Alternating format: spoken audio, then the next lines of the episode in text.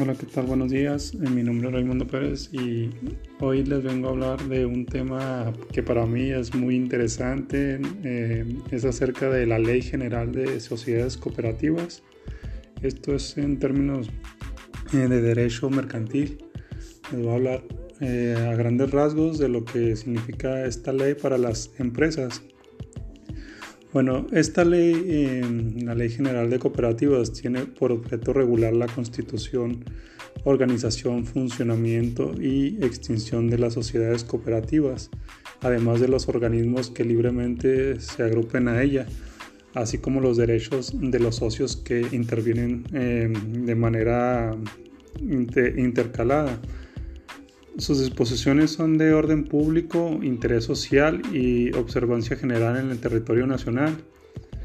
En la actualidad, esta ley de sociedades cooperativas ha tenido tres reformas. Eh, la primera fue en el 2001, la segunda en el 2007 y la tercera fue en el 2009. Principalmente las reformas han respondido sobre disposiciones referentes a las cajas de ahorro, que derivaron de la creación de estas eh, cooperativas y la publicación de la Ley de Ahorro y Crédito Popular en el 2001. La importancia de la economía social en el proyecto denominado Cuarta Transformación de la Vida Política de, México eh, constituye el eje total sobre el cual debemos generar una, mayor relevancia y crecimiento de manera justa y equitativa para todos. Es por ello que la presente iniciativa, además de ser congruente con lo consignado en el Plan Nacional de Desarrollo 2009-2024, eh, el cual establece que el gobierno federal impulsará las modalidades del gobierno justo y economía social y solidaria. Esto propone una mejor legislación para las sociedades cooperativas como la figura eh, destacada de la economía social. Por otra parte, siendo el artículo 25 de nuestra Carta Magna el mandato constitucional bajo el cual se reconoce y se establece el impulso que debe tener las cooperativas como integrantes del sector social, es que se propone eh, a la presente iniciativa como parte integral de la política del Estado que debe existir para el sector social de la economía en México.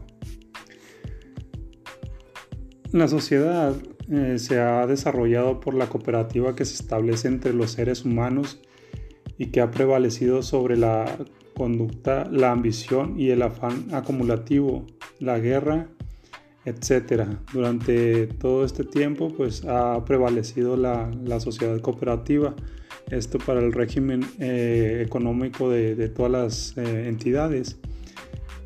El cooperativismo se ha manifestado en las relaciones sociales en toda la historia humana. Así encuentras eh, antecedentes cooperativos en Egipto, por ejemplo, Persia, eh, Francia, Grecia, Roma, India, China, etc. Además que en México, en la época prehispánica, se destacaba la economía comunicativa y cooperativa en la colonia de las eh, etnias indígenas y de diversas prácticas cooperativas también. Eh, la sociedad cooperativa en, grandes eh, términos es constituida por personas que se asocian en un régimen de adición y baja voluntariedad para la relación de actividades empresariales encaminadas a satisfacer necesidades y aspiraciones económicas esto para toda la sociedad y para todas las, personas, mm, con una estructura y funcionamiento democrático conforme a los principios formulados por las alianzas cooperativas internacionales. Podrán desarrollarse de cualquier actividad económica eh, lícita, aunque la propia ley que la regula establece que el número tasado de las clases de cooperativas de primer grado Em, no van asociadas con el régimen eh, económico.